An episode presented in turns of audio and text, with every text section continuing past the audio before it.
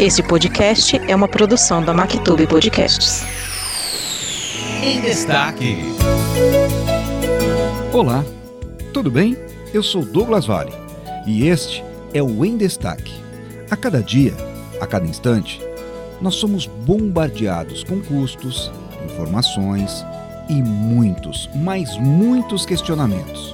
O pior de tudo é que nós mesmos nos questionamos demais nos esquecemos que o nosso papel no mundo é evoluir, crescer, mas não um crescimento a qualquer custo, de qualquer jeito. É preciso sofrer, chorar, é preciso rir, se divertir, ser feliz. E a grande pergunta que nós devemos fazer, eu e você, é: como eu posso te ajudar? Você precisa de alguma coisa? Em destaque hoje, ela que é jornalista e psicóloga existencialista, com experiência no atendimento a jovens, adultos e famílias também. Atua na atenção ao luto Hoje em destaque, Tânia Franco. Tânia, obrigado mais uma vez por conversar com a gente, né? Principalmente sobre humanidade, que acho que é um assunto que precisa ser discutido. Todo mundo fala muito em humanidade, mas não se discute o que é humanidade. Então, bem-vinda ao em Destaque. Douglas, eu quem agradeço. É sempre um prazer enorme poder trabalhar com você, a gente poder trocar altas ideias. Eu tenho certeza de que destaque vai ser um sucesso e juntos a gente vai conseguir, inclusive por meio desse teu trabalho, que eu tenho certeza que já começou muito bem, ajudar com que as pessoas compreendam o que é mais a humanidade. É importante. Por falar em humanidade, para a gente já começar o nosso bate-papo, você é jornalista e é psicóloga. Eu queria que você traçasse um paralelo aí nestas duas profissões, né? Porque, pelo menos assim, ao meu ver, como jornalista, a gente precisa ser um pouco também psicólogo, porque precisa entender as questões do outro para poder contar histórias. O jornalista nada mais é do que um grande contador de histórias. Mas eu queria que você, como psicóloga e como jornalista, traçasse esse paralelo para gente. Na verdade, o jornalista que não tiver não tiver jogo de cintura, não souber usar de psicologia, ele está afadado a cometer muitos erros é, e, e perde muito dessa percepção tão necessária para nossa profissão seja ela no cotidiano das redações, né? seja ela nas relações de empresa, no jornalismo uh, é, de, de, institucional, seja ele no, no jornalismo político. Uh, não há, para mim, principalmente, uh, uma distinção tão grande entre você lidar com o humano na obtenção da informação, no tratamento da informação, uh, quanto você está trabalhando com o humano clinicamente, por exemplo, e também, de alguma maneira, é, tendo dele as informações que ele pode, que ele consegue, que ele quer te entregar. Né? Claro, são, são profissões completamente distintas do ponto de vista, por exemplo, da prática e da divulgação, do jornalismo, do relatar, do, do, do comunicar-se. Mas dentro da clínica, por exemplo, a comunicação que é entre duas pessoas, ou no caso, quando eu faço atendimento familiar entre mais pessoas, é, há todo um tato, há toda a, a uma percepção necessária para que você consiga obter o que você quer. Eu nunca vou esquecer isso, aprendi em comunicação lá atrás, isso aprendi mais recentemente na faculdade de psicologia, de que muitas vezes não é a pergunta, é a resposta. E uma resposta te leva a outro questionamento, que te leva a outro. E é nisso que a psicologia entra nessas duas áreas te dando um conteúdo vastíssimo. É a questão da empatia, né? É você Também. muitas vezes se colocar no lugar do outro. E esse tema que você colocou, né? Não é a, a pergunta e sim a resposta. Eu costumo dizer e sempre disse para os entrevistados o seguinte: eu tenho uma pergunta para abrir o bate-papo. Mas a entrevista acontece enquanto ela está acontecendo, porque vem de uma resposta a uma outra dúvida e assim vai acontecendo, né? A, a, a questão da entrevista. Muito legal esse, esse teu relato. Agora eu queria que você falasse um pouquinho também sobre essa questão do psicóloga existencialista. Explica pra gente um pouquinho sobre o que, que é isso. Essa é uma, essa é uma, é, é uma base de trabalho onde a gente está focado no indivíduo no momento em que ele está. Né? Algumas bases epistemológicas elas trabalham a existência da pessoa, ou o ser humano, desde o feto, o nascimento, a gestação, o nascimento, as relações intrauterinas com pai, com mãe, outras falam do comportamento, de como é que você consegue alterar a sua vida a partir de uma mudança de comportamento, a partir do momento que você consegue entender quais são suas crenças e aí consegue derrubá-las ou sobrepô-las para você poder conseguir ter uma melhor vida, né, ser mais saudável, funcional. E o existencialismo, ele não trabalha muito com os porquês, a razão de. A gente trabalha com aquilo que a pessoa vive neste momento e a partir disso, então, com ela, transitando com ela, buscando encontrar quais são as melhores ferramentas, os melhores caminhos para que essa existência dela seja o melhor possível, o mais saudável possível. Então a gente elimina muito de uma culpabilidade que algumas uh, questões podem trazer, de você dizer que a responsabilidade, a responsabilidade era desse ou daquele. Então a gente está mais focado em compreender aqui este momento discutir este momento e a partir dele, então, a gente transitar de um modo diferente, um modo mais saudável. A gente já falou aí sobre a diferença ou igualdades do jornalismo e psicologia, dessa questão do existencialismo, agora uma questão um pouco mais pesada. Infelizmente, o Brasil e o mundo vêm chorando muito por conta é, do luto. Muitas vidas perdidas por conta do coronavírus. A gente sabe, e eu costumo dizer que o podcast ele é atemporal, mas o momento em que nós estamos vivendo agora é um momento que nós precisamos falar sobre isso. O que, que é esse trabalho de atenção ao luto? E eu queria que você falasse isso, especialmente neste momento triste que a humanidade está vivendo. Eu acho que antes da gente falar do luto, Douglas, existem alguns aspectos que eu acho que são fundamentais para a gente poder situar as coisas. A gente vive momento, é, não só no Brasil, no Brasil com alguma potencialidade, mas no mundo polarizado. Ou você é esquerda, ou você é direita, ou você é preto, ou você é branco, ou você sobe ou você desce, não há meio de caminho, não há balance, não há equilíbrio. Quando a gente, e eu vou falar inclusive por mim, quando há um ano mais ou menos a pandemia teve início, que era uma doença que estava vindo pelo mundo, inclusive eu estava fora do Brasil e eu cheguei a escutar isso, eu não dava muito crédito, porque talvez é, já estivesse no momento de não querer, não, não acreditar de que aquilo fosse ganhar dimensão que se propunha, alguns especialistas se propunham no exterior de que fosse realmente ganhar. E essa, inclusive, é uma das fases do luto, é a negação, é o primeiro estágio eu não acredito que aquilo está acontecendo, eu não acredito que acontece comigo, eu não, não acredito que acontece do meu lado, é uma das fases. Hoje a gente está vivendo um momento, agora eu acho até que muito menos, porque me parece que a população, do modo geral, está mais solidária. O brasileiro está mais solidário porque os números não mentem. Quando você vê 4 mil pessoas morrendo por dia, não há como brincar com uma situação dessa. Não há como você achar que isso é uma falácia, achar que isso são construções ah, políticas para desviar assunto ou para criar qualquer outra ah, situação no país. Não é isso. Né? E trabalhar hoje com a dor, quando a gente fala do luto, é, nós estamos falando especificamente da pandemia, nós estamos falando desse luto da perda física, de alguém que vai embora em pouquíssimo tempo, em alguns casos, e, e deixa essa materialidade que a gente está muito acostumado, que nos traz conforto, que nos traz é, poder, que nos traz vários sentimentos e emoções.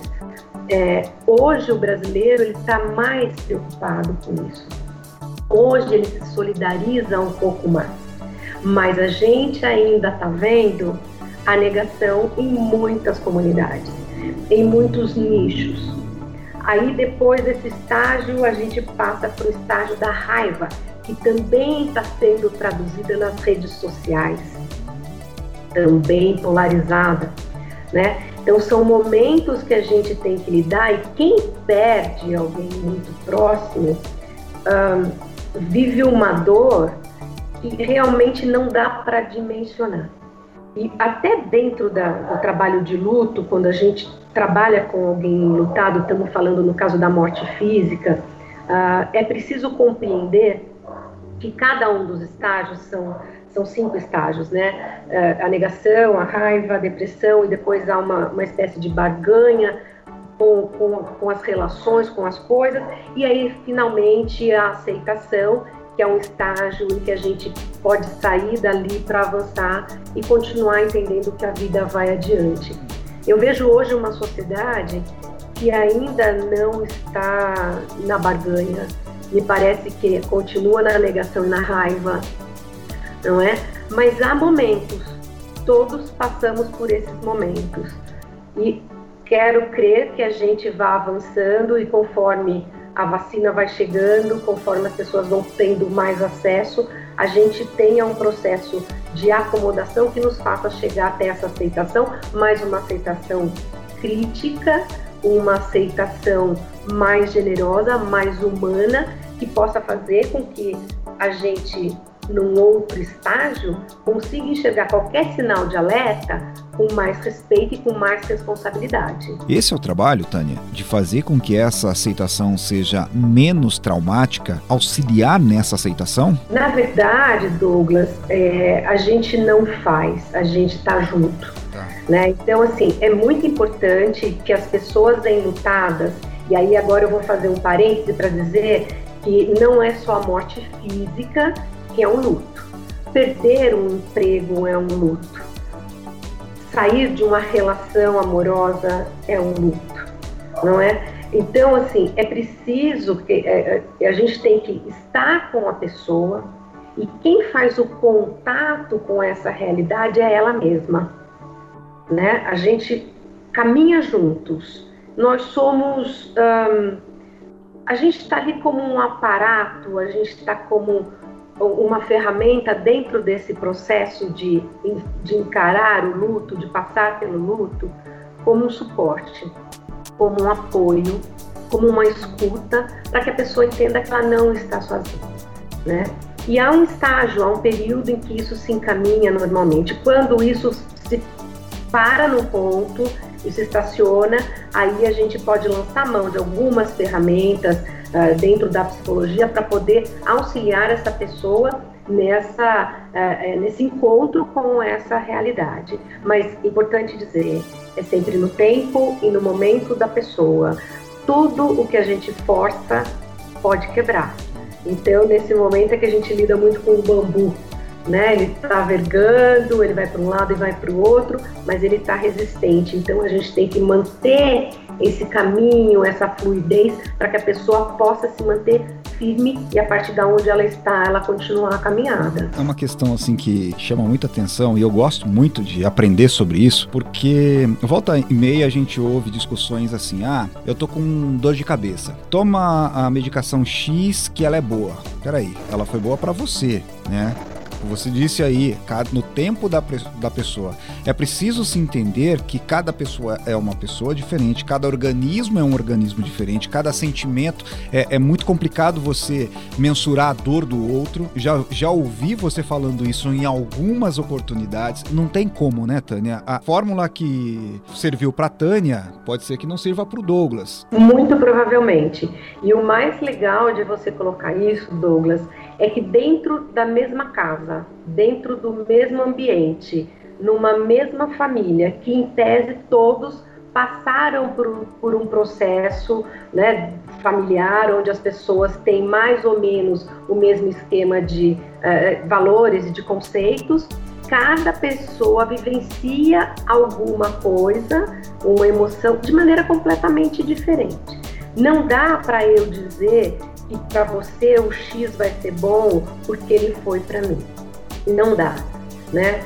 São pessoas diferentes, são estruturas emocionais diferentes, são conceitos diferentes e no dia a dia cada um experiencia uh, uma coisa, algo de maneira diferente, de maneiras muito distintas.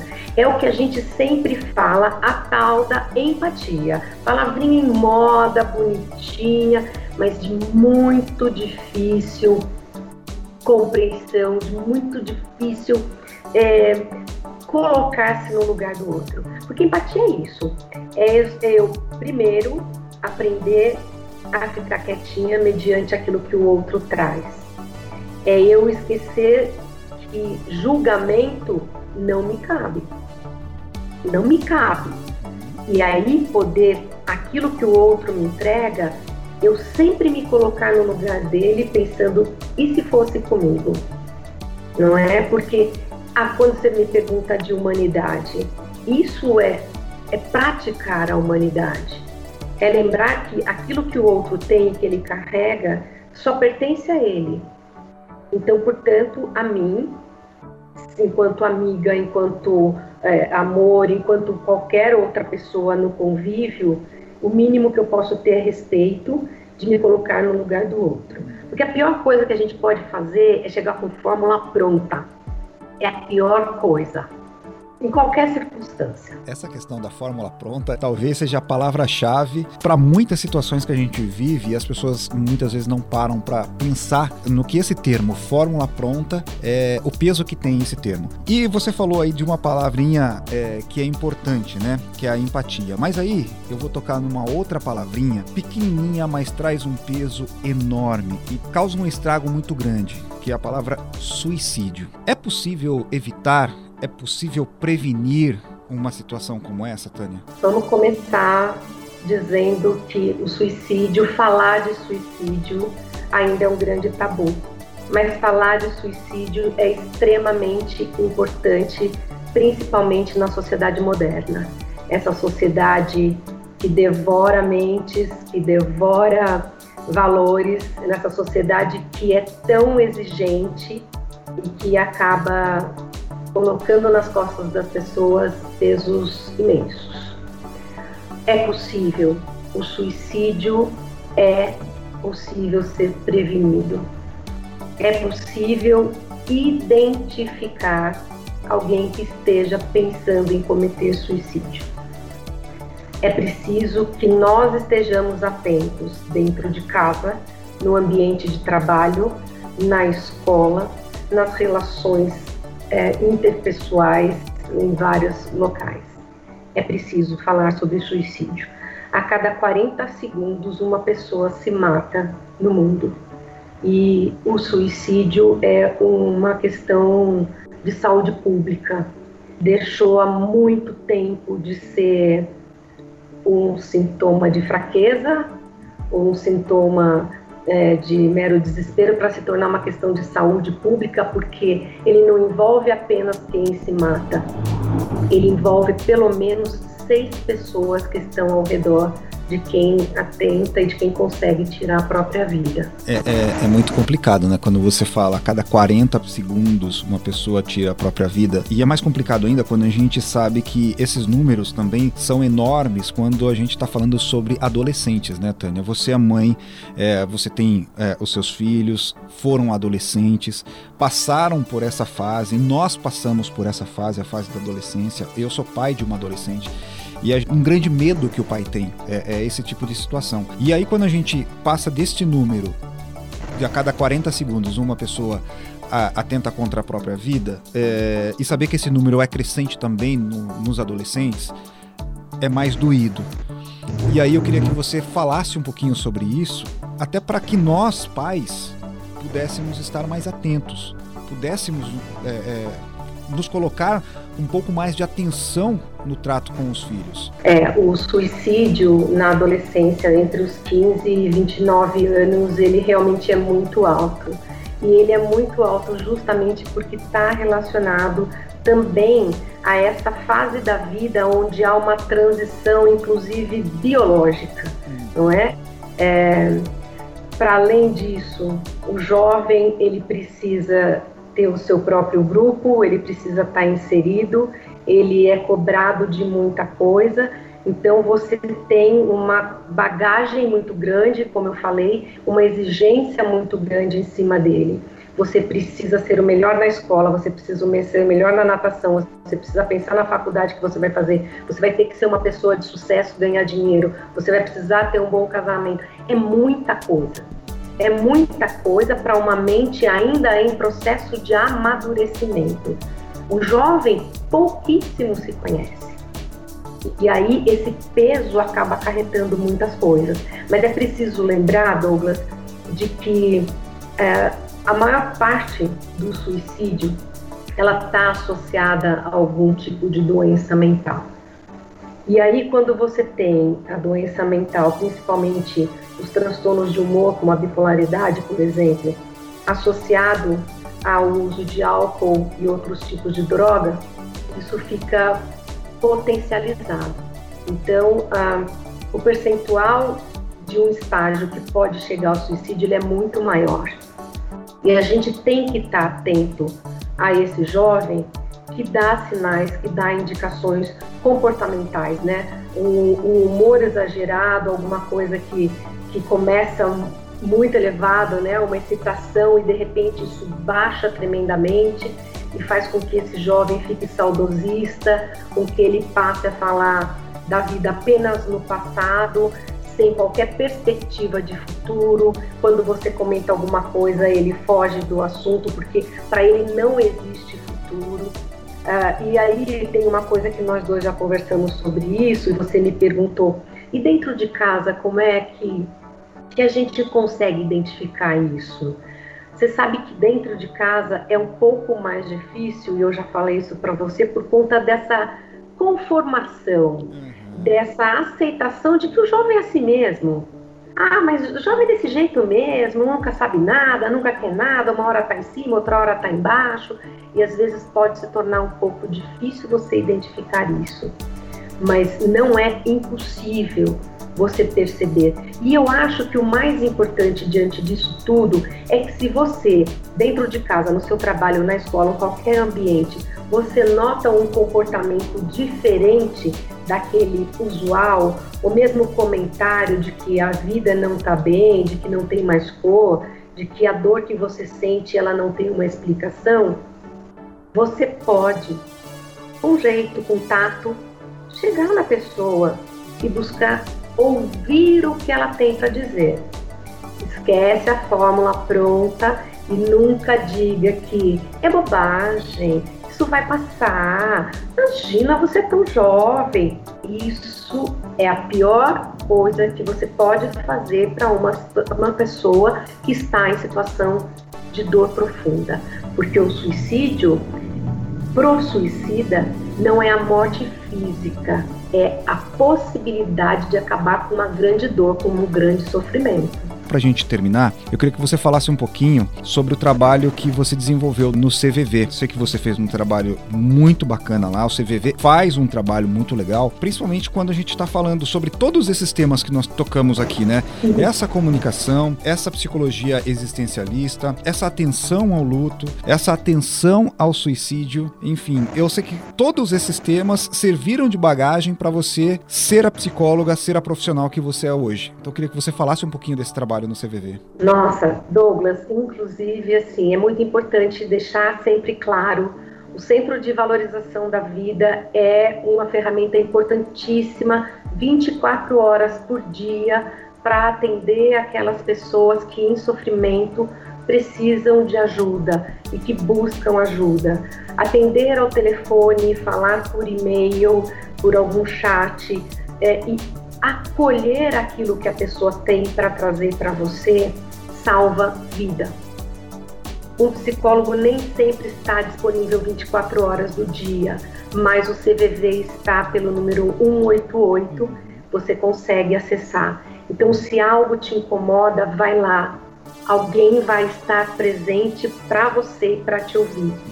E assim, é de muita importância, socialmente falando, que o CVV esteja aí E ao pegar o telefone e falar com alguém de outros estados, que foi o que aconteceu comigo, e poder simplesmente acompanhar a pessoa naquela dor em que ela estava, sem porquês, simplesmente buscando mostrar a ela de que, ok, ela sentir aquilo, ela tinha o direito de estar com raiva, de estar entristecida, de até querer acabar com a vida dela. Mas aí, obviamente, com as ferramentas que a gente tem, a gente vai contornando isso, acolhendo sempre, buscando fazer com que a pessoa, auxiliando com que a pessoa possa ter um respiro, com que ela possa resistir mais um dia.